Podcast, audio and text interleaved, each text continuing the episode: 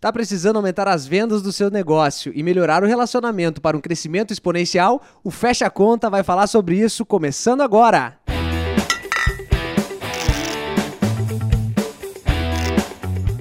Bem-vindos ao Fecha Conta! Estamos começando o programa nesse estúdio maravilhoso aqui, ó. Agora sim, a nossa altura e a altura do nosso convidado também de Lindo hoje. demais, tá né? lindo demais isso aqui. Olha só, diz que eu nem tô acostumado, cara, com cadeira tão chique assim que nessas aqui, ó.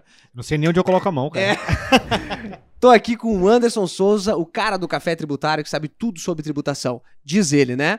E, e a Isa, que representa aqui o Portal Contábeis, e todos vocês que nos assistem aí na internet. Né, Isa? Dá um oi, pessoal, aí. E aí, pessoal, estamos aqui com um convidado super especial, com várias perguntas que vocês mandaram. Vamos ver o que, que vai render hoje, hein? Gente, entrevistar é, esse tipo de gente, né, não é fácil, né, cara? É, Não, é uma responsabilidade muito grande, né? Esse cara, ele tem tanto currículo, assim, que é até difícil, a gente teve que sumarizar aqui, né? Começa aí, começa Come- aí falando dele. Começa. Trouxemos aqui pra falar sobre vendas pra vocês o Johnny Martins. Com certeza tu já, já deve ter ouvido falar sobre ele, porque ele é contador e advogado. Então respeita o homem, doutor contador, tá? Também é influenciador há um tempão que eu conheço ele do Instagram e outras redes sociais. VP da Serac. A Serac, só pra vocês terem noção do tamanho da Serac, tá? Tem 3 mil clientes, mais ou menos. Deve ter mais, deve ter uns 3.100 enquanto a gente tá falando aqui.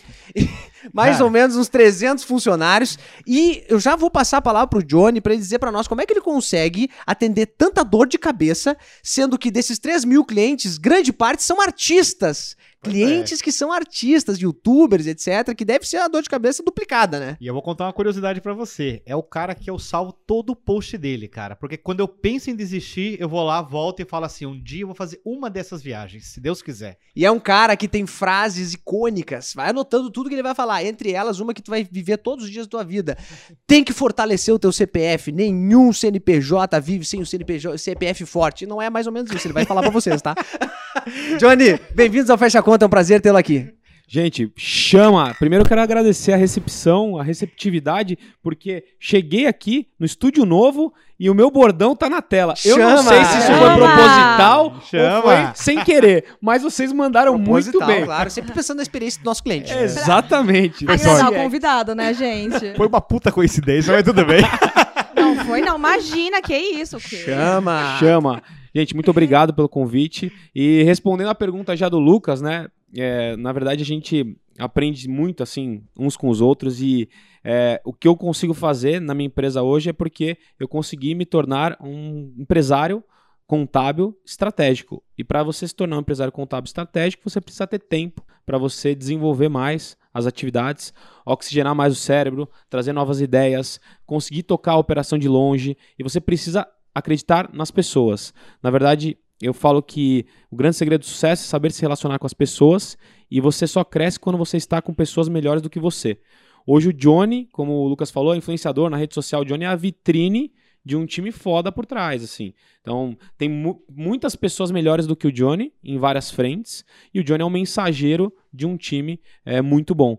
Então, lógico, é, tenho tempo para viajar, tenho tempo para me relacionar com os clientes, tenho tempo para atender clientes, mas ah, obviamente nada disso seria possível se eu não fosse, se eu não estivesse no estratégico, que eu já estou mais ou menos há uns 3, 4 anos no estratégico, passei por muitas fases operacionais, e se não tivesse um time bem forte aí para atender os clientes. Johnny, deixa eu te perguntar. ah, hoje tu tem, como tu disse, uma vitrine aí, as pessoas enxergam a tua teu estilo de vida hoje e a tua forma, né, de entrega diferenciada no mercado. Mas nem tudo foram flores desde o começo, né? Daqui a pouco eu acho que tu já tem tudo de mão beijada. Conta um pouquinho pra nós como é que foi teu início e o crescimento exponencial que tu tá tendo aí nos últimos anos. Legal. Eu quero até entrar num ponto para até para o contador ou para o empresário pensar, porque isso se conecta com qualquer negócio. Para o seu negócio crescer, você precisa é, sair do operacional. É natural que no começo de todo negócio você seja aquele cara que faça as vendas, cuide das pessoas, cuide dos clientes, cuide dos processos, é natural. Mas é, depois de uma certa maturidade do negócio, se o seu negócio depende operacionalmente de você, você não tem um negócio, você tem um emprego. E dos piores possíveis, porque você tem o risco, você não tem FGTS, não tem fundo de garantia, não tem 13 terceiro, então você tem um emprego. Então você precisa ser dispensável do negócio. E por que eu estou falando isso? Porque eu sempre tive uma veia empreendedora. Eu é, trabalhei desde os seis anos de idade, eu trabalhava muito com comerciais de televisão, fiz teatro profissional, é, fiz também filmes de curta-metragem, tomei até tiro no filme de curta-metragem, foi, bem, foi uma experiência bem bacana. E com seis anos de idade, o meu pai me levava no Serac para é, separar é, papel, é, separar canetinha por cor. Era um trabalho que não era efetivo, mas era para entender nas minhas férias, um dia ou outro, qual que era o significado do trabalho. Porque eu saía dali, ele me dava, eu não lembro o dinheiro na época, né? Porque corrige, mas ele me dava como se fosse cinco reais. Eu saía, comprava uma revistinha, comprava um chocolate. Então eu me sentia muito feliz com isso, né? Eu tava lá tentando ajudar e era remunerado por isso. Isso só nas férias, mas eu passei a trabalhar no Serac todos os dias à tarde, depois da escola, com 14 anos de idade. Então, já passei por todas as áreas operacionais, desde o office boy, organizador do almoxarifado. Eu só não sei processar é, folha de pagamentos. Mas eu sei a técnica jurídica, porque sou advogado também, especialista em direito e processo do trabalho. Mas a parte de processamento eu não, não passei por isso. Mas eu passei por todos os departamentos. Mas a história do Serac, ela é de 1989. Meu pai que fundou a empresa em 1989 com mais outros dois sócios. E a gente atuava só em um nicho, só nicho pessoa física. E, e principalmente para cartórios, para cartórios no Brasil. A gente hoje é a maior empresa para cartórios do Brasil, que atende com maior contabilidade para cartórios e soluções do Brasil. E em 96, os próprios titulares começaram a falar: Poxa, minha, minha prima, minha tia, minha mulher quer abrir um negócio, já que vocês já fazem a minha contabilidade, porque cartório é tributado como pessoa física, carnê-leão, não tem personalidade jurídica, apesar de possuir CNPJ. E aí nós começamos a atuar para empresas. Só que o Serac ele foi uma empresa só preocupada com resultados até 2006 e a gente não conseguia prosperar, a gente não tinha olhar para as pessoas, a gente não tinha um time de vendas, a gente não construía relacionamentos fortes, era uma empresa pequena. O problema em 2006, foi... desculpa, mas tu já estava trabalhando full daí, já estava lá é, direto. Tá, eu tava. 2006 eu tinha 20 anos de idade. Ah, legal, só pra eu, gente situar eu o tempo aqui. É, eu comecei com 14, então eu estava lá mais ou menos com, há uns 6 anos. Uhum. E ne nesse ponto, os sócios, que era meu pai mais dois, resolveram separar a sociedade. Por quê? Existiam muitas dívidas tributárias que não conseguia pagar com o fluxo que tinha de receita. E que se trouxesse essas dívidas a valor presente hoje seria como mais ou menos 500 mil reais. E a gente tinha em torno de 10 funcionários, então naquele momento os sócios falaram, ó, vamos cada um focar numa coisa, meu pai ficou com a contabilidade, um outro sócio ficou com outra frente e o outro sócio ficou com outra frente que não era contabilidade. Beleza. Aí a partir desse momento a gente falou, cara, não dá pra gente continuar assim, a gente precisa saldar as dívidas, tem muitas dívidas, não dá para continuar a empresa dessa forma. O que, que a gente vai fazer? Aí nós começamos a entender de pessoas. Eu acho que o principal ativo do nosso negócio, de um prestador de serviço, são as pessoas. Nosso chefe é o cliente, mas o principal ativo são as pessoas. Quando você passa a entender de pessoas, você passa a entender de negócios. Quando você passa a entender de emoções, de conexões, você passa a entender de vendas. Quando você passa a entender de pessoas, é, de relacionamento, você vende para mais pessoas, você, você aumenta seu networking e tudo isso reverbera dentro da operação. E aí, naquele momento, a gente começou de uma forma inconsciente a mudar a cultura da empresa. E, em 2000, depois de 10 anos, isso foi, a empresa foi crescendo, mas depois de 10 anos, em 2016, nós começamos de forma consciente a modelar a cultura do Serac. E a gente não foi nas principais contabilidades do mercado que eram na época. A gente pegou as principais empresas, Apple, Disney, Google e Facebook. Eles, a gente falou assim, poxa, o que, que essas empresas elas fazem, né? O que, que elas fizeram de diferente é, para chegar onde chegaram? E a gente chegou na tal da cultura que a gente já vinha aplicando de forma inconsciente. Aí falou, cara, que legal cultura, mas nossa, parece ser muito subjetivo, né? E aí a gente percebeu que não, que a gente precisava implementar uma cultura proativa dentro da empresa, uma cultura com senso de pertencimento, uma cultura com propósito, uma cultura com visão clara de futuro, uma cultura que as pessoas sintam-se parte daquele negócio, com aquele sentimento de pertencimento, né? O, o DNA do ser humano ele é assim. É, o, o, ser humano, muitas vezes, ele gosta de pertencer a algo maior do que ele mesmo. Então, ele se sentindo parte do negócio, isso reverbera para os resultados. Então, nós começamos a aplicar muitas, muitas e muitas ferramentas, muitas estratégias de cultura utilizadas por, essas empresas. A gente mapeou e transformou isso em valores muito fortes e a gente metrifica isso dentro da organização. Tanto que, é, se deixar a gente fal falando de cultura, eu posso falar muitos, muitas coisas que a gente faz hoje ali que incentivam o nosso colaborador para que ele possa prosperar. Mas é, falando sobre a história do Serac, ela, a grande virada de chave foram as pessoas. Porque são, a partir do momento que a gente passou a entender de pessoas, ver a cultura, ver as vendas, ver o networking, ver os processos. Antes, era tudo é, muito assim, ah, vou no achismo, né? Vou, ach- vou fazendo o que eu acho que dá certo. E não dava certo. Então, Legal. É, é, tu tá falando sobre essa história e eu tô pensando assim, né, que tu é um cara que parece ter uma aptidão para vendas natural, né? Eu não sei se isso é verdade, se sempre esteve em ti essa situação de relacionamento, de... de, de- eu- a, gente, a gente enxerga quando uma pessoa vende, se vende o tempo inteiro no sentido de, de estar bom, bem posicionado, de vender o seu negócio, de mostrar a sua estrutura. A gente enxerga quando uma pessoa tem essa aptidão, né, de relacionamento. E quando a gente fala em relacionamento, a gente sabe também que tem pessoas que não se sentem à vontade para isso. Então a pergunta que eu quero te fazer é: existe essa aptidão? Pode a gente conseguir é, é, ensinar uma pessoa a vender, né? Melhorar? Porque a venda, nenhum negócio vive, né? Dura muito tempo sem vender e sem aumentar as Sim. suas vendas, né? Ou Sim. não sei porque a pessoa se conforme com o que tem hoje, mas dificilmente o ser humano sempre se desafia, né? Então, como é que é pra ti isso? Tu tem essa aptidão? Tu conseguiu te desenvolver? Conta um pouco pra nós. Legal. É, eu vou dividir em duas vertentes. Primeiro, da aptidão. Eu sempre tive aptidão de vendas. Eu lembro que eu levava, quando tinha entre 6 e 10 anos na escola, é, chiclete que eu comprava em caixa para vender para os amiguinhos. Eu, eu fazia, já fazia as comerciais, então era, era desenrolado, né? Mas é, é engraçado que existe essa aptidão em algumas pessoas, e isso é muito bom. Até quando você vê, por exemplo, é, aquele, aquele cara na escola, que é o cara do fundão, que é o cara que tem muito relacionamento, mas ele não vai tão bem, ele é o cara da média. E tem aquele cara na frente, que é o CDF, que o cara entende tudo, só tira nota alta. Pode ter certeza que, em regra, toda regra tem exceção, é, normalmente o cara do fundão é que vai contratar o cara inteligente para trabalhar para ele. Porque o relacionamento, ele é muito importante. Na verdade, falando em aptidão, eu já tinha esse tipo de aptidão, esse, esse talento, mas eu acredito que toda pessoa ela consegue desenvolver. Porque você não se torna excelente nada na vida antes de você ser constante. Então você tem que desenvolver isso. E eu falo não só relacionamento, mas vendas.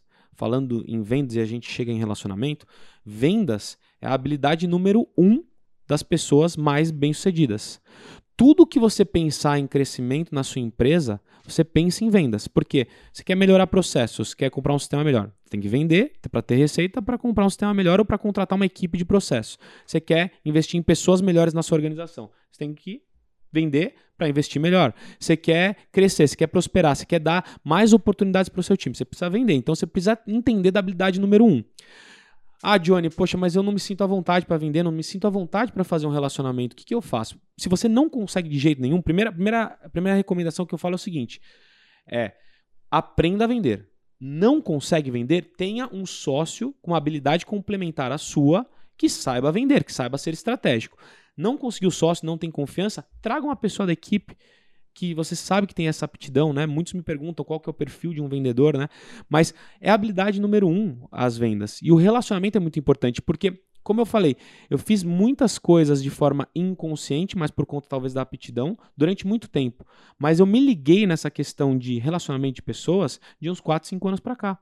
Se eu, inclusive, pudesse me dar um conselho para o Johnny do passado, eu investiria muito mais em relacionamentos, muito mais. Eu investiria muito mais em ecossistemas certos, porque é, Quando tu diz investir em relacionamento, é participar eh, de momentos, de lugares, de, para comunicar com pessoas, é isso? exatamente. E ambientes também, né? Você precisa identificar o que você quer no futuro para ter, para identificar o ambiente que você precisa Se for pra frequentar. casa todo dia dormir de noite, tu não vai conhecer ninguém, né? Não vai se relacionar, né? Exatamente, Lucas. Sabe o que eu falo? Eu Acho falo. que esse é o ponto. Esse é o ponto, porque eu falo o seguinte: se você, o seu trabalho te consome muito operacionalmente, você vai do trabalho para casa, da casa para o trabalho, você não tem tempo para fazer relacionamento, porque você operacionalmente tá ali vivendo todo dia a dia os problemas e aí você não delega, você não eh, confia em ninguém, você não se torna estratégico, você precisa se tornar estratégico, você precisa ter tempo para relacionamento. Existe uma métrica que diz que 85% dos seus resultados são provenientes das pessoas que você mais convive. Então, é, é aquela máxima que todo mundo sabe. Você é a média das cinco pessoas que você mais convive. E, e eu recebo muitas, muitos questionamentos assim: Poxa, Johnny, legal, preciso melhorar meu relacionamento. Tenho tempo, agora fiz um tempo, mas o meu relacionamento, eu tenho família que me consome quase todo o tempo. Eu tenho amigos que me colocam para baixo. Eu não tenho pessoas que vão melhorar o meu nível, né? O que, que eu faço? Primeiro, a gente não pode nunca abandonar nossa família, né? Nossa família é a nossa fortaleza. E eu falo que existe a regra do um terço do networking, né?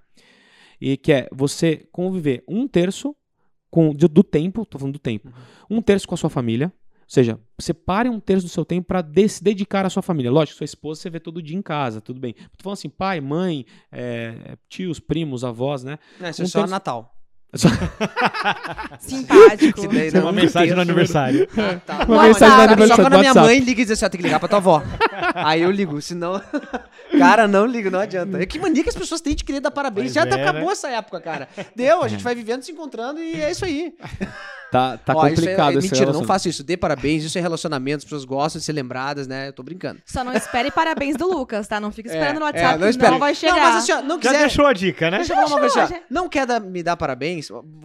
Bota a câmera pra mim aqui, por gentileza. ó, Eu quero dar um recado pra ele. É, não quer me dar parabéns? Não vou me magoar, nem vou lembrar. Não fique tranquilo, tá? Tem gente que se importa, fere o coração. Esse aqui é um, ó. Ano passado esqueci de dar parabéns pra ele, ficou, bah, meu aniversário, não sei o quê. Aí tá, agora já anotei lá, tudo bem, né? Senão estraga os E relacionamentos. quando que é mesmo? Tu tem que saber. tá anotado na agenda, cara. Tu tem que saber a, a, a- aonde dói na pessoa pra melhorar o relacionamento, entendeu? Tem interesses aqui, entendeu? Ele me pagou, hoje me pagou um café lá, entendeu? Dos mais Exatamente, caros, entendeu? A gente tem que ter exatamente. benefício desses relacionamentos. Que quis fazer uma de Johnny lá. É, exatamente. Boa. É, é, é um ponto que eu vou chegar que é bem interessante que as pessoas não têm essa consciência. Mas voltando a- ao tempo, né? Um terço do tempo com a sua família e com seus amigos. com- e, e principalmente para você é, elevar também algumas pessoas ali o nível delas, né? Você ajudar. Um terço do tempo com pessoas que estão ali comprando os seus sonhos, ou seja, pessoas que estão colocando combustível nos seus sonhos, que é o seu time, é o seu amigo, é o seu sócio. E o outro, te- um terço do tempo convivendo com pessoas melhores do que você. Então, se você pensar nisso, é, a maioria das pessoas, elas ficam 80, 90, 100% do tempo convivendo com as mesmas pessoas. E normalmente são pessoas que não compram os seus sonhos, não colocam combustível nos seus sonhos, e isso prejudica demais.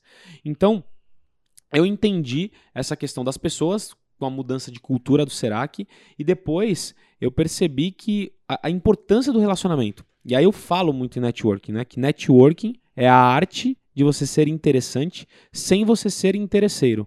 E como que você se torna interessante? Sendo genuinamente interessado pela outra pessoa.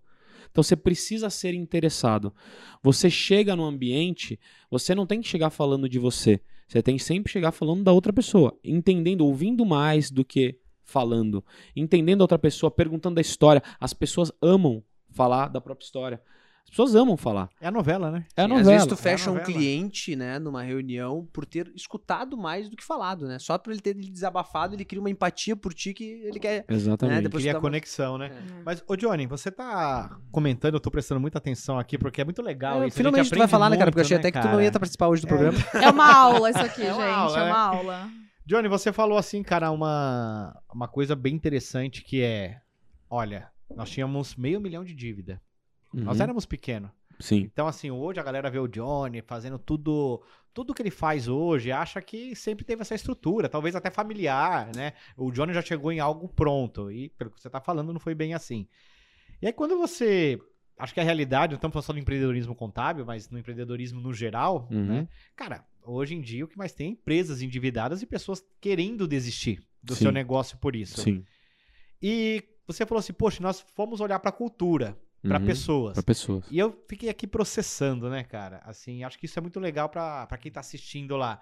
Como que vocês conseguiram fazer isso? Falar assim, ó, para, vamos olhar pra pessoa, vamos investir um dinheiro que nós não temos, Uhum. vamos é, ceder um tempo que nós não temos, porque você tá com um problema. Tenho 500 mil de dívida pra pagar, eu tenho um sim. cliente na minha bota aqui me cobrando o Pra tempo atender. todo, e agora eu vou ter que ir atrás de cultura, de processo pra reimplantar na minha empresa. E Sim. como que eu invisto nisso se eu não tenho tempo, se eu não tenho dinheiro, se eu não tenho... Que momento foi esse pra você, assim, que falou, cara, partiu daqui? Então, a partir de 2006, quando o meu pai assumiu a empresa sozinho, era ele, eu e minha irmã, que hoje é a atual vice-presidente, também eh, participa das decisões conosco, é contadora, ela é um pouco mais nova, e a gente começou a partir dali, daquele momento, de forma inconsciente, a pensar, a ter um olhar mais estratégico por pessoas. A gente não tinha dinheiro, obviamente, para contratar uma empresa de processos, nada disso, mas a gente, nós mesmos, começamos a mapear o que faria sentido ou não na nossa organização. Os impostos, obviamente, foram parcelados e pagos, é, mas a gente começou a mapear a partir dali. E aí, quando chegou em 2016, a gente passou a entender, passou a buscar cursos, treinamentos, passou a mapear as empresas, o próprio próprias pesquisas que nós fizemos sobre as empresas trouxeram uma cultura muito forte e proativa. Então, a gente começou com pequenas ações, né? Muita gente acha que a mudança ela tem que ser muito radical, mas são os micro hábitos que eles tornam os resultados é, exponenciais, principalmente como se fosse um juros compostos, né, a longo prazo. É, Para vocês terem ideia, o que acontece hoje, vou falar o que acontece hoje, mas obviamente isso foi uma construção. A nossa cultura ela é baseada muito no sentimento de pertencimento. Então, uma da, da parte da missão, a gente tem que é, respirar a cultura. Não adianta você ter lá missão, visão, valores, falar da cultura, se você não vive a cultura. Porque o líder, ele lidera pelo que ele faz, não pelo que ele fala. Ele tem que ser o exemplo da organização.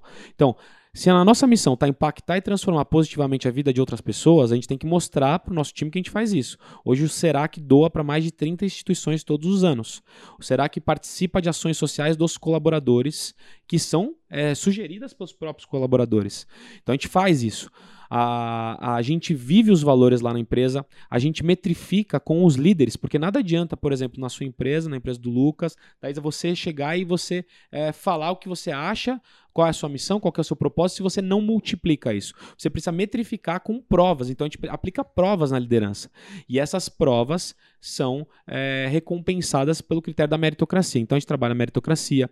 A gente, principalmente antes da pandemia, agora a gente está voltando, a gente fazia muitas festas para integrar a galera, muitas festas, porque tem muito empresário que fala: não, festa, cara, é um custo muito alto. Não, festa é um investimento. Imagina uma empresa que tem se mais de 50 funcionários, cara, é, não tem, eles não têm tempo para conviver. Sim. E quando eles têm um tempo para conviver, e é conexão, as pessoas se conectam com pessoas, né?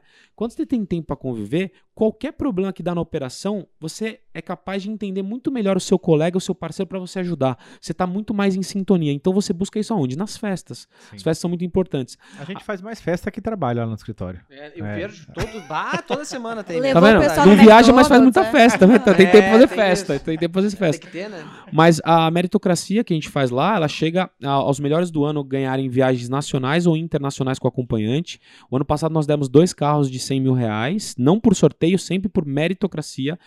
E os critérios são objetivos, subjetivos, qualitativos e quantitativos. Só que um dos Tem vendas no critério? Tem, tem, tem vendas. vendas. Tem vendas e, e, tem. Excelente pergunta, Lucas. Tem vendas no critério até para quem não é de vendas. Desculpa, é que ele tem inveja quando dizem que é uma excelente pergunta que eu faço. Foi a primeira vez. Triste, foi a primeira ai, vez que isso aconteceu não. na vida, cara. Foi sensacional. Foi, sen...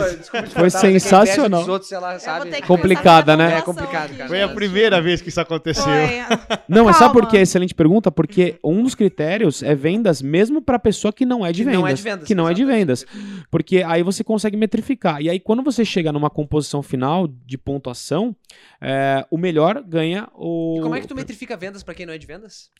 É, principalmente por é, conexão e indicação. Por quê? Nosso mercado, contabilidade, nós temos oportunidade em todo lugar. O restaurante é uma oportunidade, é, o clube é uma oportunidade, é, você vai na academia é uma oportunidade, você vai em qualquer lugar é uma oportunidade, porque todo empresário precisa obrigatoriamente de um contador. São mais de 20 milhões de empresas que precisam de um contador, o empreendedorismo vem sendo cada vez mais incentivado, tanto, tanto com PJs quanto com novas empresas. Novas empresas vêm sendo abertas numa velocidade muito acelerada. E o terceiro maior sonho de todo brasileiro é ter o seu próprio negócio. Primeiro a casa própria, o terceiro é o próprio negócio. Então, cara, o contador, sendo o guardião do patrimônio do empresário, o melhor parceiro estratégico quando ele faz um trabalho consultivo, tem muita oportunidade. Sim. Então, você não precisa ser de vendas, mas se você fizer uma conexão com o nosso time de vendas, você já está atuando, porque você está fazendo um relacionamento. Então a gente vai pontuando. Então a, a, gente brinca que a gente, a gente não tem um time de vendas de 15 pessoas. A gente tem um exército de vendas de quase 300 pessoas. Todo mundo compra, compra a ideia? Obviamente que não. Mas os que compram se destacam.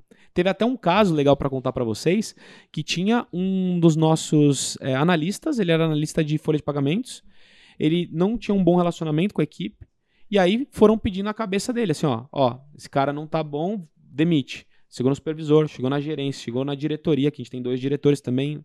Aí chegou na minha irmã vice-presidente. Aí ela chegou para mim e falou assim: Ó, Joe, eu vou mandar esse cara embora. Aí eu falei: peraí, eu quero chamar ele, porque ele é um dos poucos caras que no almoço dele, ele almoça rapidinho e sai para prospectar. Porque ele sai para indicar clientes a gente tem programa de indicação interna, mesmo ele não sendo de vendas. Aí eu chamei ele e joguei a real. Falei, cara, ó, você não tá indo bem nisso, nisso, você tem dois caminhos. Esse, que é o que a gente vai fazer, que não faz mais sentido você trabalhar com a gente, a gente vai te dispensar, mas eu acredito no seu potencial nisso. Vamos junto?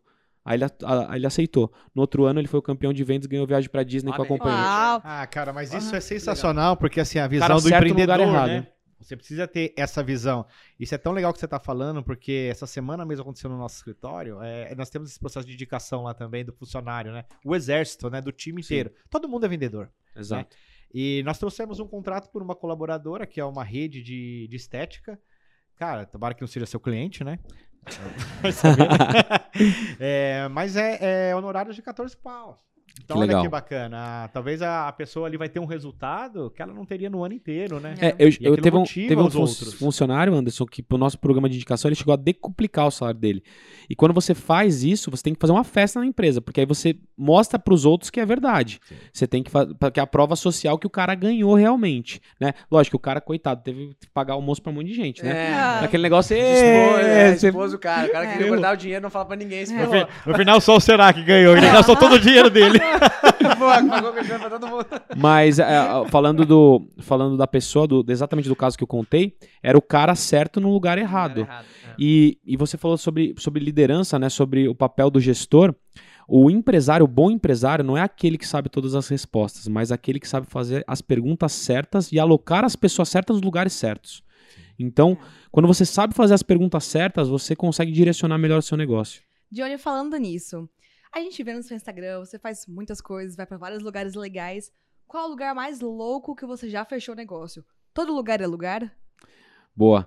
Bom, eu tenho vários lugares Nossa. loucos, porque eu pareço que eu tenho um radar, assim, de, de vendas, de relacionamento, né? É, eu tenho um radar, assim, muito forte e eu desenvolvi isso muito bem. Então, já fechei negócio em academia, já fechei negócio em restaurante. Já fechei dois negócios em restaurante concomitante. Eu tava fechando um negócio, vi uma pessoa passando, fui atrás do banheiro e saí na saída do banheiro, fechei o negócio. Lógico, não fechei na saída do banheiro, mas consegui o contato na saída do banheiro. Eu nem sabia que você ia pra academia, nem parece, pô. É mesmo? Pô, cê- eu, vou- eu fico até triste, né, com isso, porque, poxa, Só duas mexendo vezes meus por dia. sentimentos.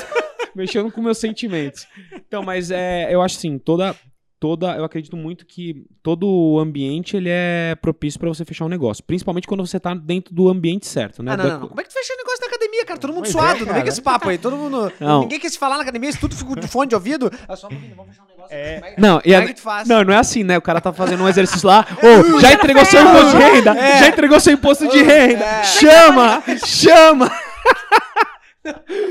Não, então, Conta esse segredo. é, aí, cara. então, na academia foi engraçado porque Fica foi, seduzindo o cara que suando assim.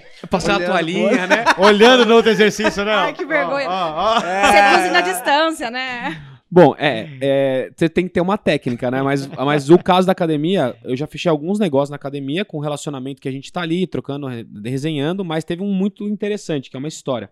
É legal quando você vive essas histórias, porque você demonstra isso pro seu time que é possível. Ou seja, que é possível você fracassar, você tomar vários nãos, né? Porque em vendas é isso, o não faz parte do processo, né? O não é o cheque predatado pro sim. Você toma muito não pra tomar um sim, muito não pra tomar um sim.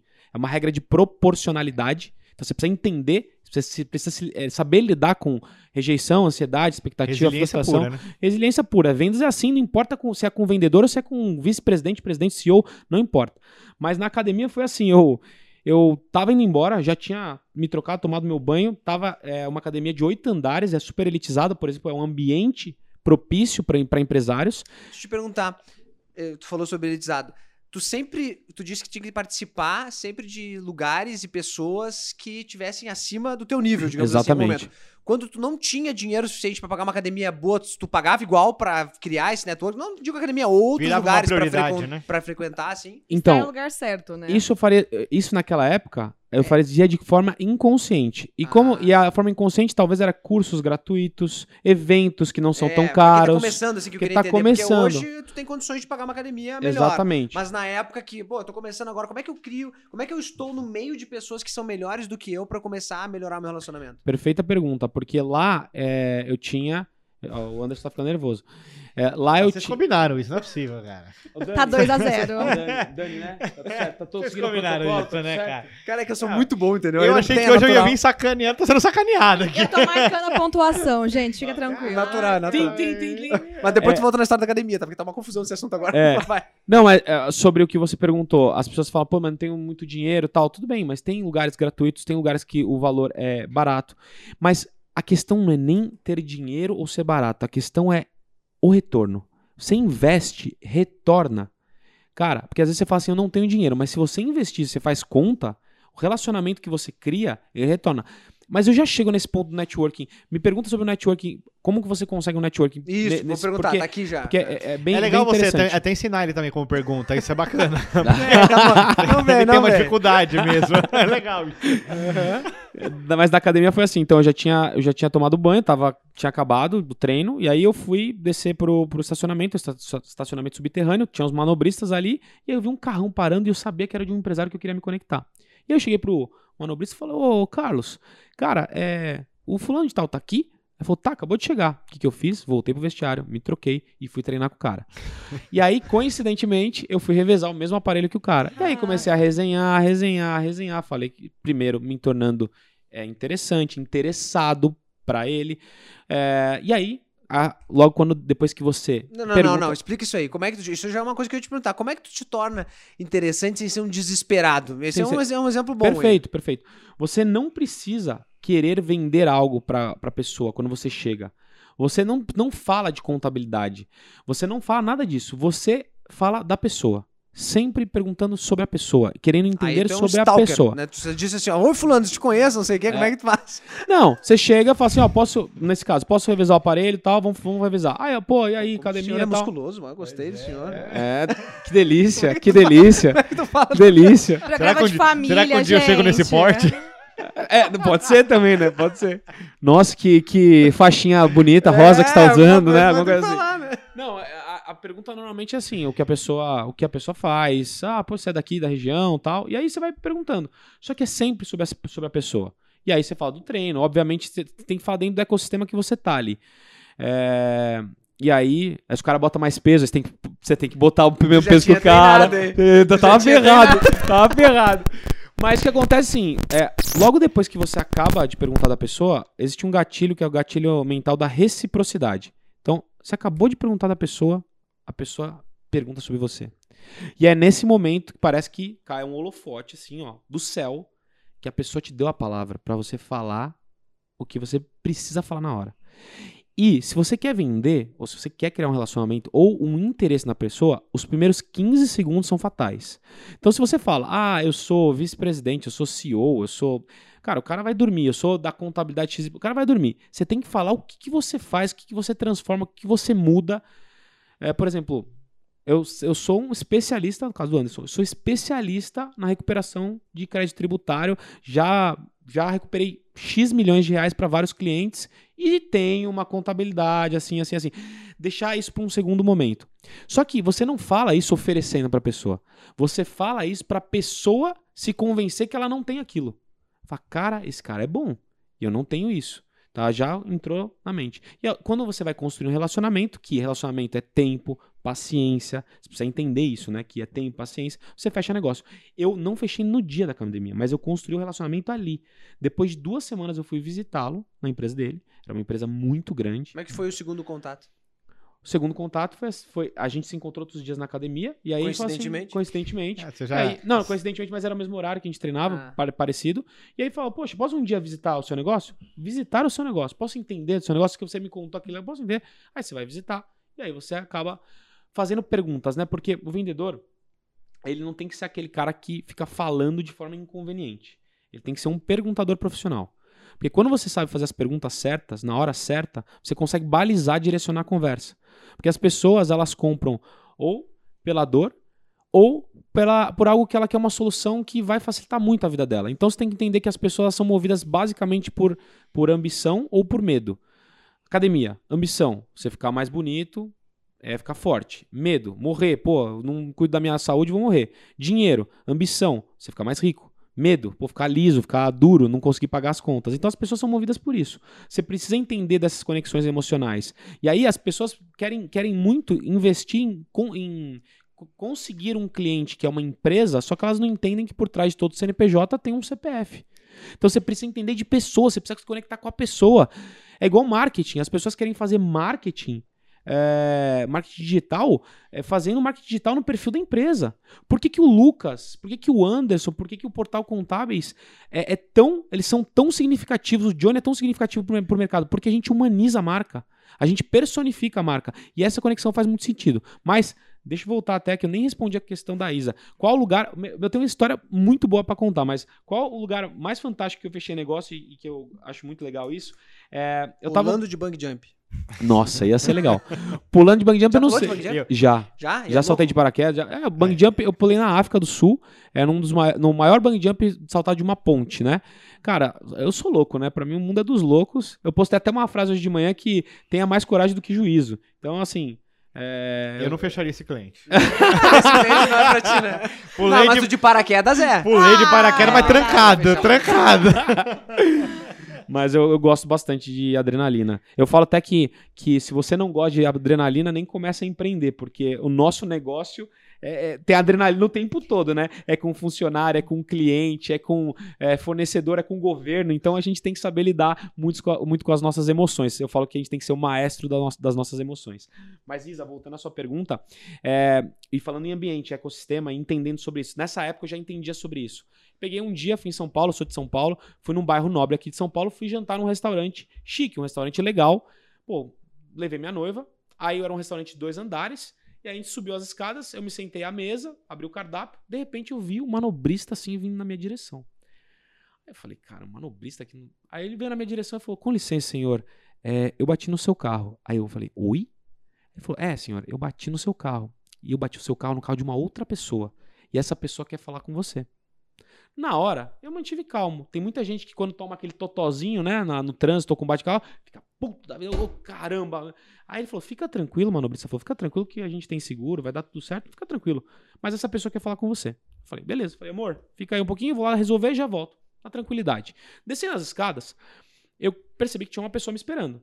Só que essa pessoa parecia uma estátua de cera, mas tava com uma beca assim, ó. Tava bonita, tava vestida assim, com uma estátua, parecia uma estátua de cera, assim. Eu falei, peraí. Restaurante chique. O príncipe Charles me esperando. Cara, deve ser alguma coisa. Aí eu cheguei perto da, da pessoa, a, a pessoa, eu olhei pra cara, o botox estava estalando na testa. Falei, hum, lugar legal, príncipe Charles, botox na testa. Aí o cara, com licença, por gentileza, eh, desculpe me atrapalhar do seu jantar com a sua mulher, tal, tal. Super educado. Aí eu falei, pô, lugar legal, príncipe Charles, botox na testa, cara educado. Beleza. Oi, tudo bem, um- eu sou da Serac, não quer meus serviços? Não, não, não é assim, calma. Aí, Eu também tenho uma clínica de estética. aí, aí até- boa, boa. Todos os serviços em um só lugar. Você não precisa se depilar, não? Você não precisa se depilar, não? Como que tá a depilação? É tá assim em que dia? chega, é assim que chega, né? Então, aí, aí, eu, aí vamos, vamos lá fora, vamos resolver. Aí eu cheguei lá fora, o carro, o meu carro, que o manobrista tinha batido, era o mesmo carro do outro cara, só que de cores diferentes. O meu era, o meu era preto, eu vendi, era um carro de luxo que não tinha muito na época, e o dele era o mesmo, só que era cinza. Então, falei, peraí, tudo foi se conectando, carro legal também. Aí eu falei, olha, eu sou contador, sou advogado, sou empresário, eu já resolvi várias vezes esse problema, que meu, nunca tinha resolvido, né, mas eu resolvi várias A vezes gente esse finge, né? É, eu já resolvi outros problemas de trânsito, né? Mas ah, nesse, nesse caso, não. É, fica tranquilo, eu resolvo pra você. Me passe seu contato. Aí, quando eu ele, ele foi me falar o contato dele, ele tinha uma sequência de 5, 6 sobrenomes. Eu falei, peraí, Dom Pedro I? eu peguei, anotei o primeiro, anotei o último e falei assim: não, beleza. Aí eu falei, deve ser algum cara importante que é um nome enjoado. Beleza. Mantive contato, resolvemos a batida e eu. Relacionamento, relacionamento, relacionamento, relacionamento, relacionamento. Chamei ele pra escritório, ele conheceu meu O que, que escritório. é relacionamento? Dava bom dia pro cara todo dia aí, que querido, como é que tu tá? Não, não, é relacionamento pra resolver o problema. Depois que resolveu o problema, eu falo, cara, ah, tá, não. Porque e o que, parece... que, e que que ele é? Ele é Mandava hoje... as florzinhas assim, que as tia mandam. Bom dia. Nossa, dia. esse Como é que você- é complicado. Mandava pra ele também. Manda corrente. É, esse, esse grupo é complicado. Aí ele fugiria com certeza. Mas a gente. Eu, eu mantive contato, chamei ele na empresa. Nós fechamos vários negócios, porque ele é empresário serial, né?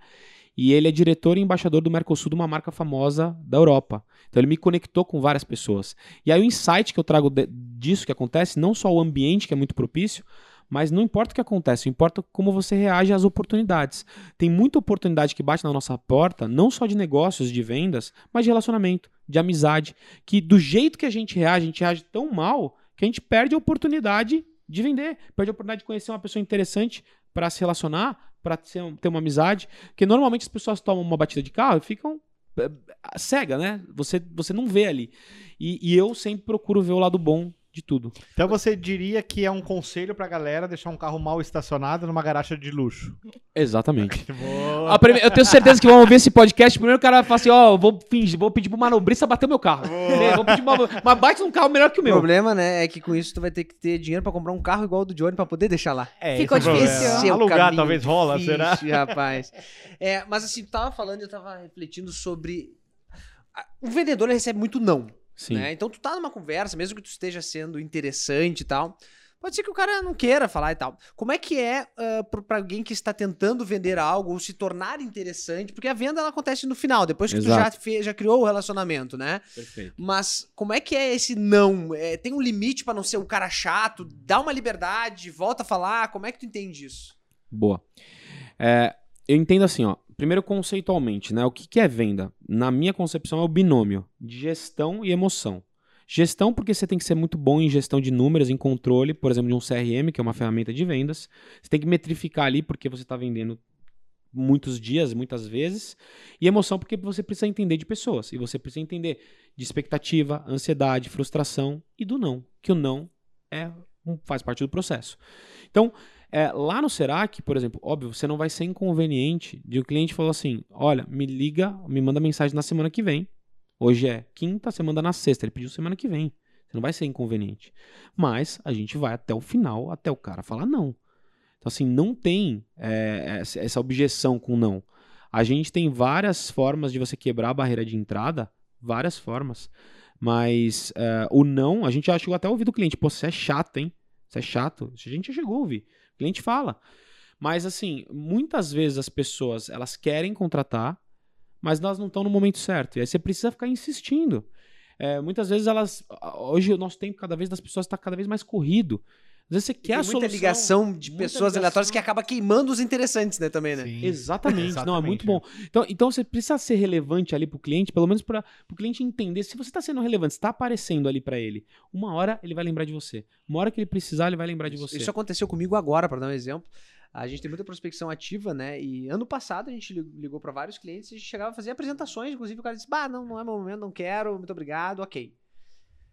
Deu. Passou um ano quase agora, fechamos com um dos maiores clientes, porque ele lembrou daquela apresentação, lembrou da marca, da, da forma, né, de tudo que foi dito, Que top, e fechamos hoje. Ou seja, top. a venda tem esse processo contínuo, né? Tu tem que estar sempre retroalimentando, né, a, a prospecção para que tu tenha essa base, né, que se renove, porque senão, se tu não começar a vender hoje, talvez ano que vem tu não vai ter esse cara para fechar contigo, né? E Exatamente. quando a gente fala de questões técnicas, né, como é o nosso negócio, e muitos daí que da galera que tá assistindo a gente, é, se você perguntar qual é a sua maior dor, o cara vai falar, quero vender mais. Só que quando você explica tudo isso que o Johnny está falando, o cara vai falar, pô, eu vou fazer isso aí que ele tá falando. Só que ele vai fazer um, dois dias e não conseguiu É. nada, ele para. Ele para. né? Então, eu acho que o que ele comentou aqui, a resiliência de você ter 50 não para você ter um sim, isso é muito importante ter em mente. A né? proporcionalidade, é científico isso. Ô, ô, Johnny, mas assim, uma dica bem quente pro pessoal que gostam de dicas, o pessoal que procura ter dicas de como vender bem. É, Receitinha de bolo. Receitinha de bolo, mas a dica de abordagem. Tu, tá, tu, tu já deu várias aqui de, uhum. de como abordar. Mas abordagem no sentido assim de. Aquela, aquele cold call, né? Que não sei se tu concorda inteira ainda ou não, como é que é isso pra ti. Mas como é que a a pessoa quebra a primeira barreira, digamos assim? Como é que ela se apresenta de uma forma que não seja aquela forma invasiva que hoje a gente tá acostumado por telefone? O cara tá numa correria no dia a dia, não consegue atender ou não quer atender. Não, não tenho tempo pra isso e desliga na tua cara. Sim. Como é que eu faço uma abordagem diferenciada pra de fato chamar atenção? Legal. Uma das formas de você quebrar uma barreira de entrada, uma objeção, é você apresentar um diferencial. Esses dias mesmo no meu Instagram me perguntaram, falaram assim, ó, tô, tô na cidade pequena, é, como que eu ofereço uma contabilidade para uma empresa, sendo que o contador também é da mesma cidade, né? É, é óbvio que tem, quando você está numa cidade pequena, existe uma questão cultural, uma questão de relacionamento que você acaba não fazendo isso. Só que se você sabe que o cliente ele não está feliz, por que, que você se você é uma pessoa que tem potencial para agregar mais valor na jornada desse cliente, por que, que você não vai lá e oferece? Qual que é o problema? Eu não vejo problema. Ou, se você vê problema nisso, você tem que sair daquele ambiente. Você tem que sair daquela cidade. Ou começar a prospectar fora da cidade. Você não pode colocar a objeção da cidade ser uma objeção para você não fechar negócio. Mas a sua pergunta é agregar valor de uma forma diferente. Contabilidade por contabilidade é commodity. Se eu fizer uma boa contabilidade, o Lucas fizer uma boa contabilidade, o Anderson fizer uma boa contabilidade, é commodity. Então, o que você faz de diferente? Nos 15 primeiros segundos que eu falei da venda, é, é, são determinantes para o que você faz de diferente. Depois você fala que você é uma contabilidade com quem você. Ou quem você atende, quem é a prova social da região, do seu nicho, ou celebridade que você falou, quem é a prova social do seu negócio? Porque são essas pessoas que te trazem autoridade. E, e, tem muito tem muito contador que quer vender contabilidade, mas é contabilidade por contabilidade. Exatamente. Não muda, é o mesmo produto. Folha de então, pagamento, né? Então, é o mesmo produto, é commodity. Então você tem que, tem que é, ter essa virada de chave. E tem uma questão que é muito simples e para qualquer pessoa pode fazer que o nosso mercado carece muito. Atenção, atendimento. Quando você pensa em atendimento, você pensa em atenção ao cliente, isso muda, porque normalmente o contador é automatizado, é o contador da arfeiro, é o cara que não entrega nenhum tipo de solução, é o cara que demora para responder. Tanto que isso influencia no processo de vendas, né? A regra dos 50%, se você responde nos primeiros 30 minutos, o seu cliente que quer comprar, ele está ali no pico do vínculo, cara, você fecha a venda. E, e, acontece também com atendimento. O atendimento, quanto mais rápido você for, se você for multicanais, ou se tiver um chatbot ali, quanto mais rápido é, você for, melhor o cliente vai te receber. Quanto mais humanizado também. Lógico, tem empresas, até a minha, que você consegue dar atendimento humanizado para uma boa parte, mas são muitos clientes, né? Então você precisa ter ferramentas para te auxiliar nisso. Mas a atenção, o ponto é a atenção a um dos diferenciais. Mas você pode ter outros diferenciais que a gente já sabe no mercado. Um BPO, uma parte consultiva, uma parte financeira, uma parte de recuperação de, de crédito tributário. Você pode ter recrutamento e seleção. Tem vários é, diferenciais que você pode cri criar um ecossistema, né? Johnny, ah, perdão. Ah, vamos lá, não. Os três querem perguntar agora. Vai. Ah, é então muita bora. coisa, é muito assunto, né? Tem alguma dica que é uma dica infalível para vender qualquer coisa para qualquer pessoa? Uma dica infalível para vender qualquer coisa para qualquer pessoa. Excelente pergunta, viu? Obrigada, mais um ah. ponto. É, a, Lucas, a, a ó, tá Não, só vale quando é convidado. É. Só quando o convidado fala. Vem não. Eu vou, eu vou dar uma dica, na verdade, ela é infalível para você ter o resultado que você quer. Não necessariamente só vendas, que é, é uma equação do sucesso que eu utilizo. E qual que é essa equação? Ela serve não só para contabilidade, não só para uma manicure, para uma padaria, serve para qualquer negócio. Que é E mais P mais C igual a RE. Nossa, Johnny, você ficou maluco? Não. E mais P mais C igual a RE. E, ecossistema, certo. Qual é o ecossistema certo que você precisa estar para que o seu negócio cresça? Ah, eu sou uma manicure. Tá, qual é o ecossistema certo? Você precisa estar qual salão da região é a maior referência? Ou qual é a pessoa mais influente na região que você trabalha que vai referenciar o seu trabalho como manicure? Então você precisa estar nesse ecossistema onde essas pessoas estão. Você precisa estar no ecossistema certo. P, pessoas, pessoas certas. Quais são as pessoas certas no seu negócio que vão fazer você chegar mais rápido onde você quer chegar? Eu faço sempre essa provocação para a galera que, que eu falo nas palestras, nos cursos. Se você pudesse se conectar com uma pessoa, qualquer pessoa do Brasil e do mundo, hoje, qual seria essa pessoa e o que ela mudaria no seu negócio? Quanto essa pessoa impactaria no seu negócio? Porque existe uma teoria de um psicólogo americano, ele é professor em Harvard, chamado Stanley Milgram. É a teoria dos seis graus de separação, que significa que nós estamos, no máximo, a seis elos de separação da pessoa que a gente quer chegar. Seis conexões, no máximo. Lógico que essa é uma regra, né? Toda, pode ser, toda regra tem uma exceção, mas faz muito sentido. Então, ecossistema certo, mais pessoas certas, quem é a pessoa que você precisa chegar, mais o conhecimento certo. Conhecimento certo a gente aprende na formação, nas especializações, nas nossas experiências de vida. Você tem esse trinômio, você tem um resultado exponencial. Você consegue vender mais, porque você está no ecossistema certo.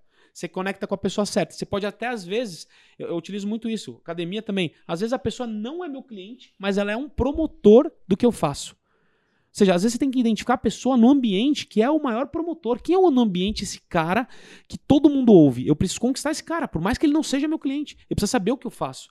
E o conhecimento, lógico que todos nós, a gente sempre busca se reinventar e evoluir constantemente. Isso gera resultado exponencial e com certeza facilita muito o processo de vendas. Sobre Legal. técnicas assim de persuasão nessa venda, né, pra gente convencer o cliente a fechar.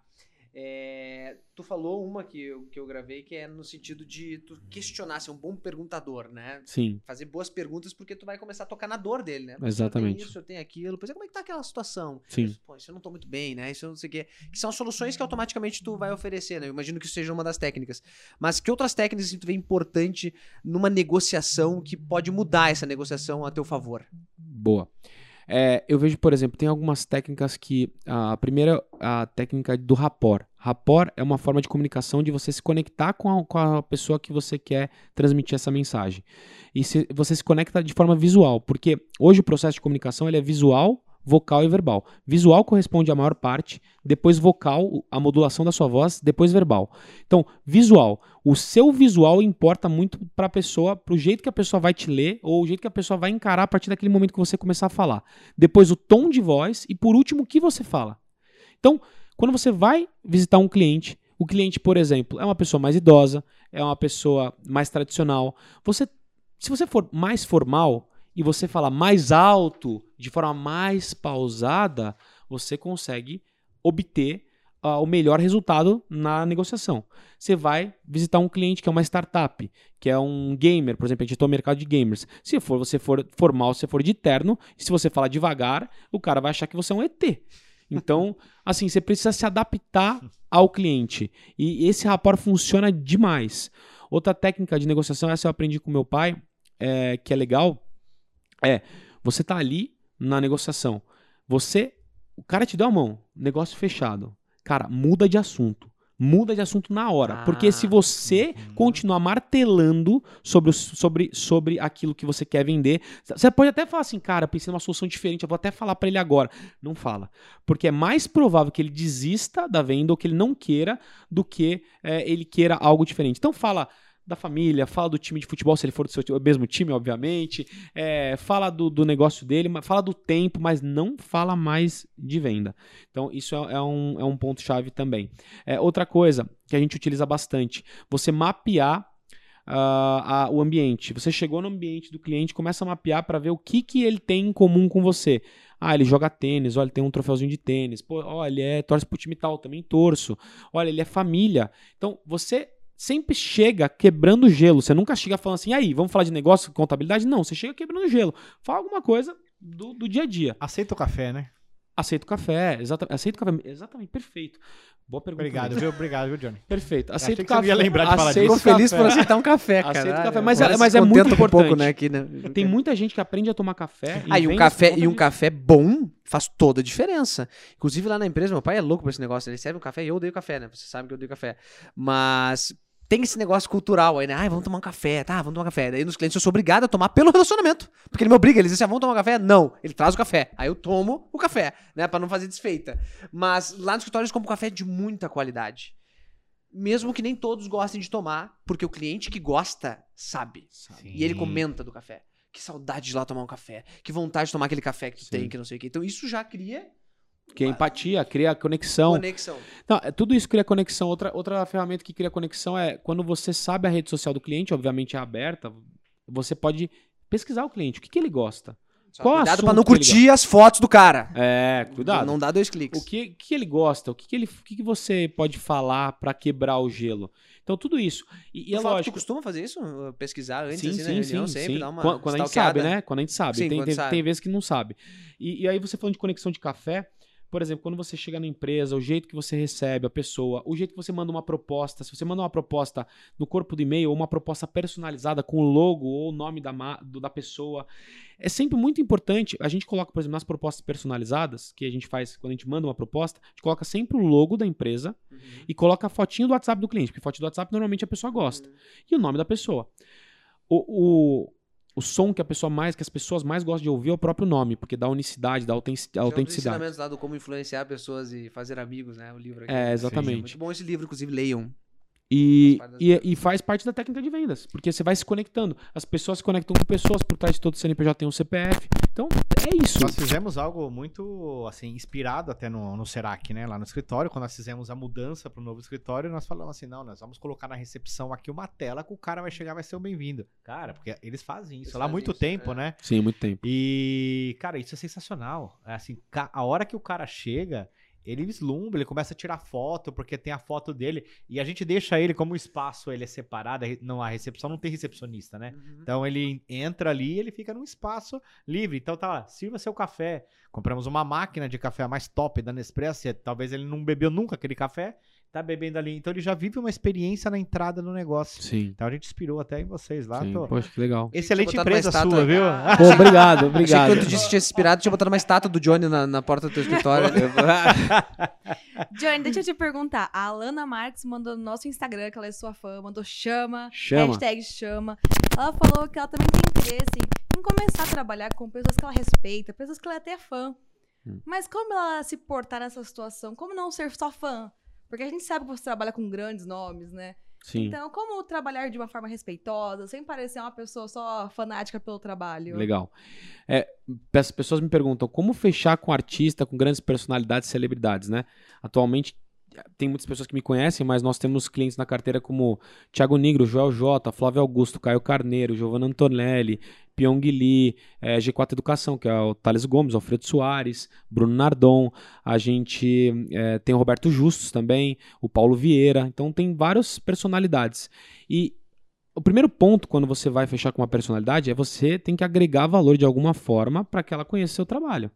Então tem muito eh, contador que chega e fala assim: não, eu vou fazer um network ali, vou oferecer alguma coisa. Não, esse cara tem que me pagar. Inclusive, eu, eu, eu, eu fiz um negócio no começo da pandemia que, que eu me arrependi muito, porque eu queria no começo da pandemia, eu era low profile, eu não traba, eu, eu era rede social fechada. 2020 eu tinha 500 seguidores, rede social fechada. Então eu abri na pandemia. E aí eu queria fazer as lives, estava em altas lives. Aí eu chamei um cara que tinha mais ou menos 100 mil seguidores, hoje ele tá com quase 500, pra fazer uma live comigo. E aí o cara falou assim: não, não, ó, eu só faço live quem compra o meu curso. Aí que eu fiquei, ah, vai te catar, meu, eu vou comprar seu curso pra fazer live com você. Mas se eu tivesse feito eh, comprado esse curso, eu estaria com esse cara até hoje. E ele é um expoente hoje no mercado. Mas que que eu- onde que eu quero que chegar? é. É, não. Ah, olha lá, olha lá o spoiler. É, mas ele é um expoente no, Não, no o início o mercado. final assim. O arroba, Conto pra vocês no almoço. É, boa, boa. É, e, e assim, o, a, a primeira, primeiro ponto é você agregar valor. Segundo ponto, ah, você quer conexão, você quer networking, você quer conhecer a pessoa, você paga. Eu ia te dizer, até nesse paga. momento, se tivesse né, pago a época, tu teria criado um relacionamento com ele, né? Exatamente. Não, não era caro na época e agora tá bem mais Agora caro. tá bem mais. Bem mais caro. Só que agora, não- mesmo eu tenho um relacionamento com a pessoa, já, já Sim. conversamos sobre o assunto, mas não, eu perdi. Sabe aquela pessoa? A pessoa que chega primeiro beba- bebe água limpa, né? Sim. Então você tem que sempre chegar ao primeiro. E aí, o outro ponto, então, agregar valor, é, você pagar pelo acesso, para estar onde a pessoa está, lembra que eu falo do ambiente, do Uhum. ecossistema. E o terceiro é, nunca, jamais se comporte como fã. Jamais. Você não chega jamais na primeira visita, na primeira, na primeira reunião, falando assim, meu, me tira uma foto pra eu colocar no meu Instagram. Cara, você não. Não, é assim, você nunca se porta. Pô, eu, eu, eu, eu- eu também não posso falar quem é, mas, é, eu, por exemplo, você conhece muito conteúdo da Vai pessoa. sair, vai sair. Aí Vai um você fala assim, ó, vamos supor, o Anderson é o- a, a celebridade. Johnny tentando fechar com o Anderson. Eu não, por mais, eu, eu assisti o Anderson desde o começo até agora. Eu sei tudo sobre ele, mas eu não falo que eu sei tudo que eu, que eu é, acompanho a pessoa. Você não trata a pessoa como personalidade, como celebridade. Porque se você trata, você está colocando a pessoa aqui e você aqui. Se você não trata, você se coloca no mesmo patamar. Teve um cliente que eu fechei recentemente, recentemente não, acho que faz, faz quase seis meses, oito meses, que a pessoa foi conversar comigo, a gente estava num, num ambiente de, de num curso, e aí a, a pessoa chegou para mim e falou assim, então, eu sou a pessoa tal, tal, eu faço isso, isso, isso. Eu falei, jura? Não, eu sabia. Sabia que ela fazia, eu sabia o que ela tinha feito, sabia que essa pessoa é, era, qual que era o negócio. O, o Johnny fechando com o Joel J, olhando pra assim, quem tu é? Não conheço. Nunca ouvi falar, imagina. Que, é, Não, até sei, tô grande, né? Mas não, não tinha percebido tu também, ex-atleta. Jura? Não, mas então, isso, isso foi um cliente recente. Mas é, é exatamente isso. Essa técnica é muito importante. Porque é o- Cara, isso que tu tá falando faz muito sentido. Sim. Porque se a pessoa também sabe que tu não tem, ela, ela nivela também, diz, pô, o cara não sabe, porque assim, quando tu sabe muito da história do outro, ela pode pensar, ah, ele vem aqui, ele já vai tentar já é meu tirar proveito, já é meu fãzinho. fã e tal, não sei o quê. E quando ele não sabe, assim, pô, e quando esses caras são famosos, tu deve saber melhor, mas quando esses caras são muito famosos, que nem teus clientes, os caras estão cansados de ser paparicado, né? Todo Sim. dia sendo Assediado paparicado. o tempo Eles querem todo, falar né, no gente? mesmo nível profissional com outros Ex- profissionais, né? Exatamente. Ele quer um cara foda, uma mulher foda do lado dele. Tem um insight que eu nunca falei, que quando você vai fechar com essas personalidades, celebridades, as pessoas confundem a personalidade, a celebridade com a pessoa que ela precisa chegar. Isso aconteceu comigo também. Ou seja, eu quero chegar naquele cliente, naquela celebridade, naquela personalidade. A pessoa acha que ela tem que falar com ele.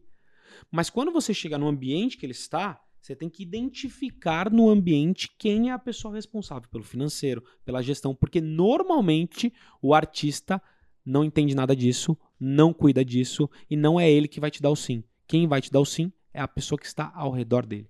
E aí você, o que, que a pessoa, a pessoa- as pessoas fazem errado? Elas ficam martelando no artista, querendo chegar no artista, e não dá. Você tem que mapear o ambiente, e chegar na pessoa influente. É ela que mede, né? Quem é relevante pra aquele cara ou não, né? O Exatamente. suporte. E ela Muito vai, bom. e ela vai chancelar, ela vai, ela vai chegar e vai validar, né? Fala, olha, falei que fulano, o cara é bom mesmo, ou a, a mulher é boa mesmo, e é, podemos fechar negócio. Bela Entendeu? sacada. É. Bela sacada, muito bom. É...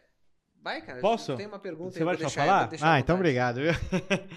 Johnny, você é um cara extremamente motivado, né? Isso Sim. é nítido. Quem vê você aí na- nas redes sociais, quem conhece você pessoalmente, você é sempre esse cara aí. Cara, e, e qual o segredo pra manter essa, essa motivação? E que isso também acredito que é a, é a linha da sua alta performance, né? Então, o que, que você faz, cara, pra manter assim sempre esse astral aí e trazendo esses grandes resultados aí pro seu negócio? E pra sua Boa. vida, né? Boa pergunta. Então, é. Primeiro, eu acho que a, é a, é a- Primeiro de tudo, acho que a base familiar é muito importante, né? Então, é, eu sempre tive pais que me apoiavam muito no que eu fazia. É, na- toda a parte do viés artístico foi minha mãe que levava pra cima e pra baixo pra teste. Meu pai, toda, do- todo, toda veia empresarial. A, a parte familiar ajuda bastante, né? A- o relacionamento familiar. A gente se dá muito bem, a gente trabalha junto. E a gente não gosta de falar que é uma empresa familiar, a gente gosta de falar que a gente é uma empresa, de, uma família de empreendedores. A gente, não, a gente acredita que não existe sucesso sem sucessores, então você tem que entender o seguinte, e até quero levar isso para meus filhos, né? O herdeiro você mima, o sucessor você treina. Então você tem que treinar. E, por exemplo, a minha sobrinha, não tenho filhos ainda, minha sobrinha está sendo treinada com 10 anos de idade. Tá trabalhando duas vezes por semana lá na empresa tal, vai à tarde lá, então é bem legal. Então, a, a primeira é a base familiar. O segundo, é, é, sem hipocrisia mesmo, eu falo pro meu time, quando a gente vai fazer essas ações sociais, que o que mais me motiva hoje é ajudar as pessoas. Então, assim, eu trabalho, e eu falo isso quando a gente doa, eu falo assim, ó, é o trabalho para ajudar as pessoas, eu trabalho para eu tenho esse, essa questão de filantropia, né? Que, que inclusive eu tive a consciência. Lembra que eu falei que a gente começou de forma inconsciente na cultura? Eu tive a consciência em 2016. Então eu demorei muito para ter essa consciência também de ajudar as pessoas, ajudar o próximo. E sem hipocrisia mesmo, eu gosto mesmo de fazer isso. É, então, isso, isso me tra- traz muito propó- propósito. E eu sou um entusiasta, né, cara? Eu sou um entusiasta do que eu faço, eu gosto muito do que eu faço, eu tenho paixão pelo que eu faço. É uma questão que eu acho que eu falo é, é muito importante para qualquer tipo de contador, Lucas e Anderson, Isa, que é as pessoas confundem formação com identidade. Eu me formei em contabilidade, eu me formei em direito, beleza, tenho OAB, CRC, tá tudo bem. Mas essa não é minha identidade.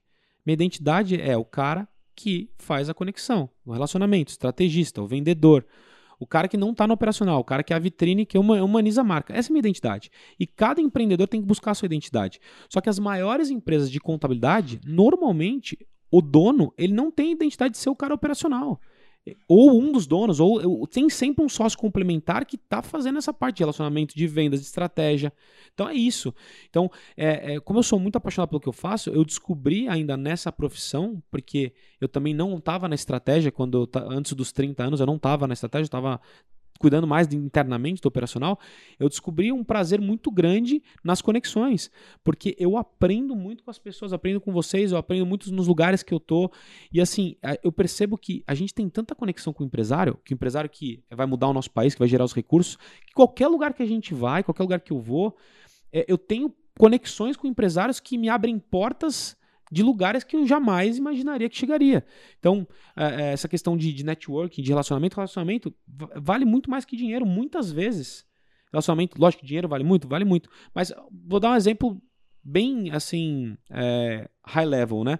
O Cristiano Ronaldo. O Cristiano Ronaldo tem muito dinheiro, mas tem pessoas no mundo que tem mais dinheiro que o Cristiano Ronaldo. Só que o Cristiano Ronaldo, por ser quem ele é, o relacionamento que ele tem, ele entra em todos os lugares praticamente do mundo que ele quiser, por conta do relacionamento e quem ele é. A pessoa que tem mais dinheiro que ele não entra na casa do Sheik de Dubai. O Cristiano Ronaldo entra. Sim. Então, assim, o relacionamento, ele, hoje ele ganha realmente é, campeonatos. E você consegue é, prosperar muito se você investir de forma intencional nos relacionamentos. Porque tem muita gente que fala assim: ah, não vou investir em relacionamento, mas vai deixando, ou vai fazendo uma coisa ou outra. Você tem que, ca- cara, programar e falar assim: cara, eu preciso investir em relacionamento, eu preciso parar minha agenda, bloquear e investir em relacionamento. E aí, você fala da alta performance, eu, eu gosto sempre de ser o espelho para minha equipe. Lógico, eu faço sempre o meu melhor. Ou seja, se eu cobro minha equipe de estudar, eu, eu tenho que estudar. Se eu cobro a minha equipe de eh, ter contatos, mais contatos, eu tenho que fazer mais contatos com a minha equipe. Se eu cobro minha equipe de vender, eu tenho que mostrar que eu, que eu vendo. E aí eu cobro também minha equipe de ser- ter uma vida saudável, né? Então, eu tenho a frase, não existe CNPJ forte com CPF fraco. Não adianta você ter um CPF fraco que você não cuida da sua família, da sua saúde, você é, não, tem, não tem tempo para fazer nada estratégico, você, você, é, é, você só vive casa, trabalho, trabalho, casa. Você tem um CPF fraco. Você precisa ter um CPF forte para ter um CNPJ forte. Então eu sempre posto na, na academia treinando, as, as pessoas me marcam, então isso, isso é, é muito legal, eu fico muito feliz. Cara, Show de é bola. muito verdade isso que o Johnny tá falando, por experiência própria, assim, porque a gente participa desses imersões, eventos, masters, enfim, seja o que for. Tu vai passar dois, três dias com, com pessoas ali de outro nível, né? Tu fica impressionado, tu vai ser da área contábil, o cara vai ser outra nada a ver, enfim. E, mas não só pensando no relacionamento pra vender, pra prestar serviço pra eles, mas pra tu criar um vínculo com, as, com outras pessoas, de aumentar a tua rede, porque em algum momento aquele relacionamento vai te servir pra alguma coisa, que vai servir não pra tu tomar um proveito, mas pra tu eh, criar uma conexão que ambos vão sair ganhando, né? É Todos são interessados ali. Todos. Eu fiz uma última imersão aqui em São Paulo, cara, que ah, as pessoas acham que eu sou famoso onde eu vou, eu, te- eu vou tirando foto. Eu falei, não, cara, só o mundo contábil que me conhece, né? E aí eu vou nesse lado, eu eu consigo me libertar mais ainda, porque eu converso, ninguém sabe que eu sou mesmo, então melhor ainda. Legal. E criei muita conexão de pessoas hoje que eu tenho WhatsApp, na internet, não me conhecia, como me conheceram a partir daí, a gente começa a trocar. Legal. E aí já tô marcando de visitar a empresa de alguns, e é Então. isto, entendeu? Não, e pelo simples fato, ó, é tão, é tão simples, mas a galera não percebe, é pelo simples fato de você estar ali no ambiente. Não, e outra coisa, eh, pequenos grupos, quando estão assim, imersos num lugar, num ambiente durante um tempo, cria-se uma conexão diferenciada. É, é- nunca vai ser a mesma coisa que eu tô vendo o Johnny aqui pessoalmente, conversando Sim. com ele, e a gente trocar uma ideia depois, eu só ter mandado uma, nunca vi ele na vida, mandei uma mensagem no Instagram. Nunca vai Sim. ser a mesma É a coisa. diferença de um evento de 30 pessoas para um evento de 3 mil pessoas. A conexão é outra. Exato. Sim. Não, vai- não vamos longe. O Big Brother, por exemplo, ficam lá Pois não é. sei quanto tempo numa casa e saem de lá melhores amigos da vida. Por quê? Porque ficaram muito Porque tempo ficaram muito conectando. Né? É, a questão é que existe o bloqueio né, do investimento, né? A galera sempre é, é, não consegue ver que você está indo ali para se relacionar para uma grande oportunidade, talvez que vai mudar a tua vida. Não, ou vai lá e não, nem abre a boca. Não, É, ah, não vou abre. lá, anota as coisas e vai embora. Tipo, eu só queria vir pelo conhecimento. Você tem, é nada, você tem que vou ser intencional, é, você tem que ser intencional e você tem que medir o ROI, né? Que é o retorno do investimento. Porque, cara, a gente já fez várias contas, a gente vem investindo, a gente tem múltiplos assim muito interessantes. Quando a gente investe, isso retorna no ano muito facilmente. Então, é, é- é muito interessante. E, a- e eu queria também tratar de um outro ponto de relacionamento, né? O relacionamento, a gente tá falando de relacionamento presencial, Hum. mas existe o relacionamento digital. Você fala, cara, como que existe um relacionamento digital? Primeiro, ah, Lucas se posiciona na internet, Portal Contábeis, Anderson. Só pelo simples fato de você estar se posicionando na internet, você cria uma conexão com a pessoa que te assiste, que fortaleceu isso na pandemia. Quando a gente tá, a gente faz esse trabalho, nós, né, que, que nos posicionamos eh, na rede social, eu incentivo o profissional, o empresário, o contador, a se posicionar na rede social. Eu incentivo a minha equipe a se posicionar. A gente tem um programa chamado Será que Influencers? A gente faz um cronograma de postagens para os líderes se posicionarem. Todos se posicionam, não. Mas isso fortalece a empresa, fortalece a imagem da pessoa, porque a pessoa ela pode trabalhar até em outra empresa, ela pode ter uma outra oportunidade, porque muitas vezes nem a sua família sabe exatamente o que você faz. Então, aí você trabalha a rede social. Se você trabalha a rede social, gerando conteúdo, mas também mostrando lifestyle, que eu falo, eu, vi- eu falo muito sobre isso. Não adianta, conteúdo é muito chato. Você precisa, você precisa mesclar com lifestyle. O lifestyle engaja. Isso foi um ponto de virada na minha jornada, porque eu tenho um cliente chamado Yezer. O cara é um dos maiores estrategistas de Instagram Top. é, do Brasil. Sigo esse cara, Ah, o cara é, é muito top. bom. Ele é muito eu bom. acho que a É um maior menino, referência né, hoje. É. Ele é um menino. Ele é um né? menino, mas ele assim, é um menino, mas é um cliente também? gigante, meu cliente. Puta merda, o cara tá dominando os artistas. Não tem mais Ah, como pegar cara. nenhum, Eu cara. Então- pensando qual que vai sobrar. Ah, Então, aí ele, criar novos artistas e antes. eu cheguei um dia pra ele e falei assim, cara, poxa, eu, eu vendo pelo meu Instagram, tá, cara, meu Instagram funciona, mas meu engajamento não tá tão legal, né? Ele falou, cara, fica tranquilo. Pra você aumentar seu engajamento, pensa o seguinte, quem é seu público? Aí eu falei, ah, meu público normalmente é o empresário. Legal, o empresário, ele falou, o empresário não engaja, o empresário não comenta, o empresário não compartilha. Mas você precisa que a informação chegue Pior nele. público. não Se você comenta, pensar- não compartilha, não O chato da história, velho. Depende, né? Porque é o, é o que compra. É o que compra, é, Então é. você precisa fazer a mensagem chegar nele. Como que você faz isso entregando para quem não é esse ICP, né? Que é o cliente ideal. Como que você faz para entregar para quem não é empresário? Aumentando engajamento. Como que você faz engajamento? Posta seu lifestyle. Posta seu treino, posta sua vida, posta suas viagens, posta a sua família, posta o cachorrinho, porque as pessoas elas vão se conectando. Volto a dizer, as relações de compra são muito emocionais, pessoas se con- se conectam com pessoas, e aí você postando isso, você acaba conectando de forma virtual. Como que você trabalha? Tá, Johnny, eu vou, vou então come- começar a me posicionar. Lifestyle, conteúdo. Legal. Conteúdo qual que eu faço? Existe o conteúdo produzido e o capturado. Produzido você grava um vídeo ali é, falando sobre algum assunto, legal. Mas o mais interessante é o conteúdo capturado, que é o conteúdo espontâneo. Você pega ali o celular e já fala na hora. Conectou, legal. Começou a produzir conteúdo, começou a se tornar relevante. Chega nesse ambiente, que a gente está falando de ambiente de network, pede Instagram. Aí vamos supor que a Isa é uma pessoa low profile. Low profile significa que não é muito atuante no Instagram. Pede o Instagram da Isa. O Instagram, ô Isa, o Instagram. Ô Isa, qual que é o seu Instagram? A Isa passa ali, começa a seguir a Isa. O que, que vai acontecer? O marido dela da não vai gostar muito disso aí.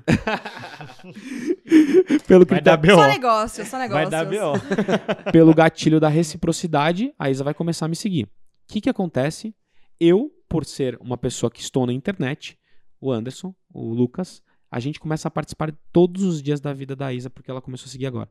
E ela, que é low profile, não, a gente não participa tanto da vida dela. Mas ela postou, o que a gente faz? Comenta, manda um coraçãozinho. Tem um negócio que é fantástico no Instagram, é, que é a.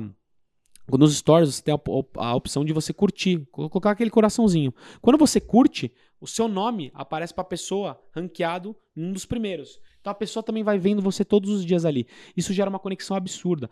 Eu falo até que muitas vezes eu tô viajando, eu fecho mais negócios ou mais reuniões fora, porque as pessoas querem me ver, porque o meu engajamento aumenta. Viagem, engajamento aumenta. A pessoa fala, pô, cara de sucesso, atende vários clientes, quero falar com ele. Me manda mensagem acontece.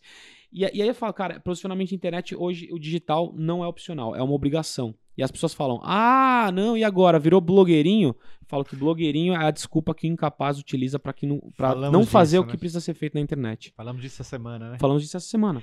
Inclusive, é engraçado porque teve na esse ano a feira de profissões na escola da minha filha, né? E aí. E ela, de novo, teve vergonha de apresentar a profissão do pai. Pois é, ela foi na última hora. O que, que eu fosse ser? Nem sei mais o que eu sou, né? Porque, de verdade, eu não sei mais o que eu sou.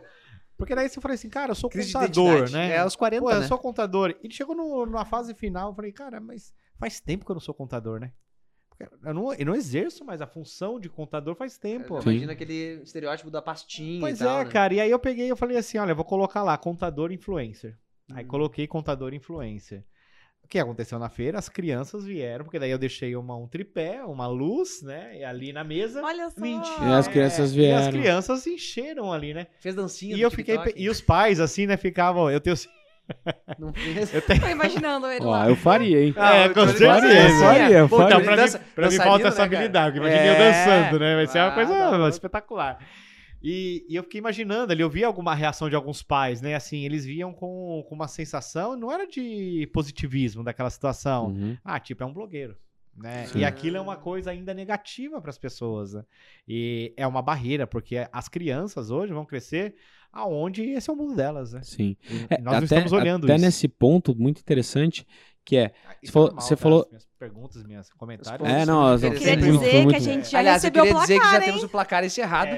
Não, não tá encerrado. o ele placar acabou. de hoje já está, porque senão pode perder, eu posso perder, Olha, então tem que encerrar hoje até já. que você conseguiu um pontinho hoje. 3 né? a 1 para mim hoje. Hoje. Três excelentes contra um bonzinho pra ti. O Lucas ganhou hoje, gente. Foi isso. E aí, produção? É, fazer quer o VAR? Quer o VAR? aqui, Depois a gente faz o VAR. Do Johnny daí, repetindo viu? assim. Vamos fazer um corte só do Johnny assim. Excelente, maravilhoso. Bota só esse. pá, pá, pá. Tim, tim, tim, tim, exato, exato. Vai lá, Johnny. É, o que você falou sobre é, a nova geração, né? A nova geração, hoje, eles se preocupam muito em é, ser do que em ter as coisas. E eles querem ser o quê? Ah, tecnologia, marketing digital, profissões que não estão ligadas à contabilidade. Então, você viu, você conectou com a parte de influência, eles gostaram. Mas eu queria trazer a discussão para um outro ponto, o contador. Quando eu chego nesses grupos que eu participo de empresários e eu me posiciono como contador, eu sou tratado assim, não muito bem. Ou seja, contador, como um contador, como Tipo- um, um tipo empresarinho Lucas, né? pequeno. Tipo um empresarinho pequeno. Mas quando eles percebem o tamanho do meu negócio, começam a tratar de uma forma diferente.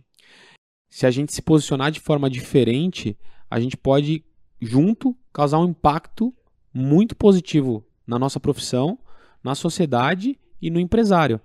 É, e eu acredito assim que a gente precisa fazer isso porque, poxa, o, por que, que o contador não pode ser um cara bem sucedido que anda com um carro excelente, que tem uma bela casa, um belo apartamento, que viaja muito, é, como por exemplo um médico. O médico ele é muito valorizado na sociedade. O advogado também é um pouco mais valorizado que também que o contador. E, e empresários de, de formas diferentes são mais valorizados. Mas por que, que o contador, com um papel tão importante, ele não pode ser valorizado? Então a gente precisa se juntar para mudar essa, essa identidade, esse, esse pré-conceito né, que foi causado é, sobre a nossa profissão. Concordo, cara. E isso, nós estamos vivendo isso. Acho que nós estamos no melhor momento, né? A contabilidade está no melhor momento, podendo mostrar realmente, né? Então, Sim. por isso que eu coloquei lá contador influente. Falei assim, a palavra contador tem que ter. Sim. Gente, estamos nos encaminhando pro final do Fecha Conta e esse papo eu tenho certeza que gerou muitos insights aí pra vocês. Quem quer começar a vender, quem já está vendendo e quer acelerar o seu negócio. E, Johnny, a gente tem. Eu chamei ele quase de, de, de Johnny. Johnny, a gente tem eh, uma saideira que a gente chama porque é pra fechar a conta. A gente tem algumas perguntas Tá. e é um desafio. Por Vamos quê? Porque tu só pode responder sim ou não. Tá. Tá? Não pode, talvez. Eu sei que tu é advogado, pode ser que saia mais forte. Ou talvez tu, ou depende, né? Talvez depende. É, então assim, Proibido. não pode, tem que Tá. decidir. Vai pelo Tá que tu acha mais, né? Beleza. E eu sei que pode ter um depende no fundo, mas enfim. Tá. Não pode explicar. Não pode explicar. Tá. É, é sim porque não sei o quê. Não. Não. Vai ficar é o pessoal que vai interpretar. Tá bom. Vamos lá. Bom. É, todo empresário precisa ser vendedor? Sim. Dá pra reverter um não de um cliente? Sim. Preciso gastar muito pra criar novos relacionamentos? Não. Vender é uma habilidade que pode ser desenvolvida? Sim. É legal a feição, né? Ele tá, Angústia. tá tenso. Vendas é um dos pilares principais de uma empresa? Sim. Dá pra começar a vender pelas redes sociais com poucos seguidores? Sim. Dá pra começar a vender sem ter um tostão no bolso? Sim. Olha, pensou. É, eu também consigo passar as férias em Maldivas? Sim. Oh, cara, mas, ah, que isso. Com Tá certeza.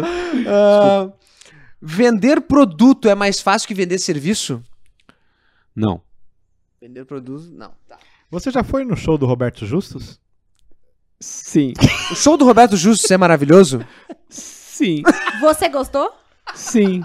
Sim, foi tudo muito bom. Gente, estivemos aqui hoje com Johnny Martins, esse cara que é um sucesso, ensinando a gente aí a arte de se relacionar e de vender para impulsionar o seu negócio.